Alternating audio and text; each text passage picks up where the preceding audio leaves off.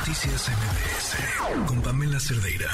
Continuamos en MBS Noticias. Fíjense que hoy es el Día Mundial de la Salud Mental. Tenemos que grabárnoslo. La salud mental es importante, no necesariamente podemos solos, esto no nos hace personas débiles o personas incapaces, reconocerlo, al contrario, nos hace, yo creo, mucho más inteligentes, pero sobre todo pedir ayuda nos hace personas felices y de qué se trata la vida si no es de eso. Nos acompaña el doctor Carlos Sánchez Muñoz. Gracias por acompañarnos. Muy buenas noches. Muy buenas noches, Pamela. Qué gusto que toques este tema tan fundamental en la vida del ser humano. Siempre nos preocupamos por la salud física, por el hacer ejercicio, la comida, pero ¿cuántas veces nos detenemos a meditar en la importancia de la salud mental? Y es que eh, la salud mental depende de todo. Bien lo decían los griegos, cuerpo sano en mente sana y mente sana en cuerpo sano. Y esto impacta todas las áreas de nuestra vida. Nuestra, sin salud mental no hay salud física. Y la salud mental es importantísima para recuperarnos inclusive de la enfermedad, para mejorar nuestras relaciones en todos los entornos y por supuesto que eso nos ayuda a ser más productivos, a trabajar mejor, a estudiar mejor, a llevar una vida de mejor calidad y por supuesto esa sensación de placer, de bienestar. ¿Cómo sabemos que tenemos que atender nuestra salud mental? O sea, ¿cómo sabemos que tenemos un problema? Y creo que, a ver, aquí va la más importante, porque así como el dentista, ¿no? Voy ya que me dolió la muela. ¿Cómo, cómo prevenimos tener o desarrollar algún problema de salud mental? Muy importante que, que tú lo dices, como esas señales que nos están avistando. Y es cuando tú sientes que ya no eres feliz, que hay constantes conflictos en tu estado emocional, eh, ya sea de trabajo, de familia, tu cuerpo lo avisa, lo psicosomatiza, que hay enfermedades que son como muy recurrentes sin motivo aparente y también puedes eh, experimentar un cansancio, un desánimo, una pérdida de interés. Eh, cuando hay situaciones que te están rebasando emocionalmente y crees que ya no hay solución, es un excelente momento para buscar ayuda profesional. ¿Qué quieres que te esté rebasando? O sea, yo, sé que suena como una pregunta necia, ¿no? Pero, pero siento que de pronto nos es muy fácil sobreestimar nuestra capacidad de resolver nuestros problemas. O a lo mejor estamos acostumbrados, hemos crecido en entornos sumamente hostiles, donde las reacciones violentas son lo común y entonces pues creemos que así está bien o que de pronto perder el control está bien.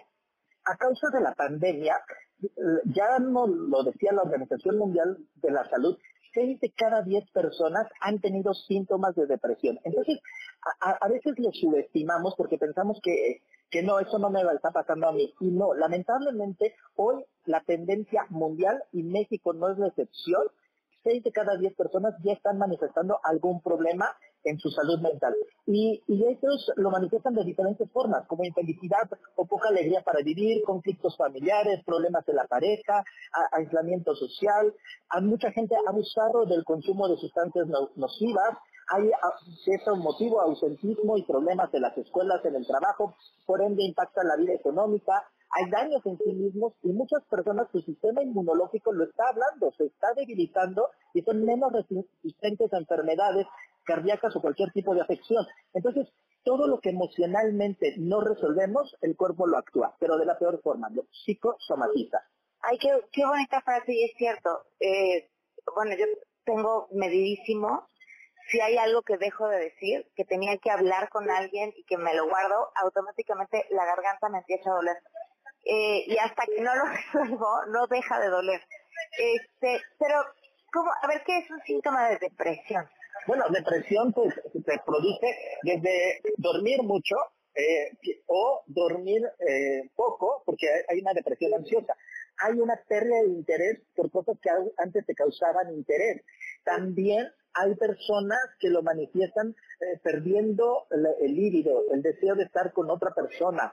Por supuesto que afecta la vida de sus, pensamientos. Hay pensamientos que son muy obsesivos, muy intrusivos, que, pesimistas, negativos, catastróficos. Su forma de hablar, de ver la vida cambia. Ya lo ve con desilusión, con desesperanza. Entonces, eh, la depresión va apagando a la persona. Puede generar la, pérdida de, de apetito o comer en exceso. Entonces, va a ir impactando diferentes áreas de la vida. Eh, hay eh, géneros más reacios a pedir ayuda, es más común que las, hombres, las, mujeres solicitemos ayuda, este, o a una edad eh, o una generación, porque siento que las generaciones más jóvenes están como mucho más abiertas a, a entender que hay que pedir ayuda y que se puede estar mejor. Tienes toda la razón. Ya, hay muchísimos estudios que sí demuestran pues que las mujeres en promedio viven siete años más que el hombre. ¿Y cuál es la causa, el origen? Porque una mujer puede vivir más y mejor. Bueno, una gran virtud es que las mujeres hablan, verbalizan sus emociones y tienden a tener una red de apoyo con las amigas, ¿verdad? El, hablar de los problemas, el buscar ese apoyo emocional, el ser más afectivas, esta parte del contacto físico. Entonces, sabemos que los hombres, lamentablemente, a veces por cuestiones de roles de género, estereotipos sociales, nos limitamos, ¿verdad? A, a primero a tragarnos nuestras emociones, más a peso porque entonces eh, cosas despectivas, negativas, ¿no? Entonces, eh, los hombres no lloran, este, aguántese como los hombres, ¿no? Entonces, socialmente nos programan a reprimir nuestras emociones y muchísimo menos cómo pedir ayuda. Entonces, sí, lamentablemente las mujeres son más asertivas en buscar ayuda, a ir con un psicólogo, a hablar sus emociones, a tener una red de apoyo, eh, contrario a los hombres. Pues doctora, ahí está la información. Eh, es importante que no dejemos de hablar de la salud mental, que normalicemos pedir ayuda, que, que sepamos que también no estar bien es parte de estar vivo y que se puede estar mejor, pero es un proceso, ¿no? Totalmente, Pamela. Muchísimas gracias y qué, y qué importante que le des este lugar a nuestra salud mental que es fundamental en todos los seres humanos, en nuestra población mexicana. Muchísimas gracias. Un abrazo, doctor. Un fuerte abrazo. Noticias MBS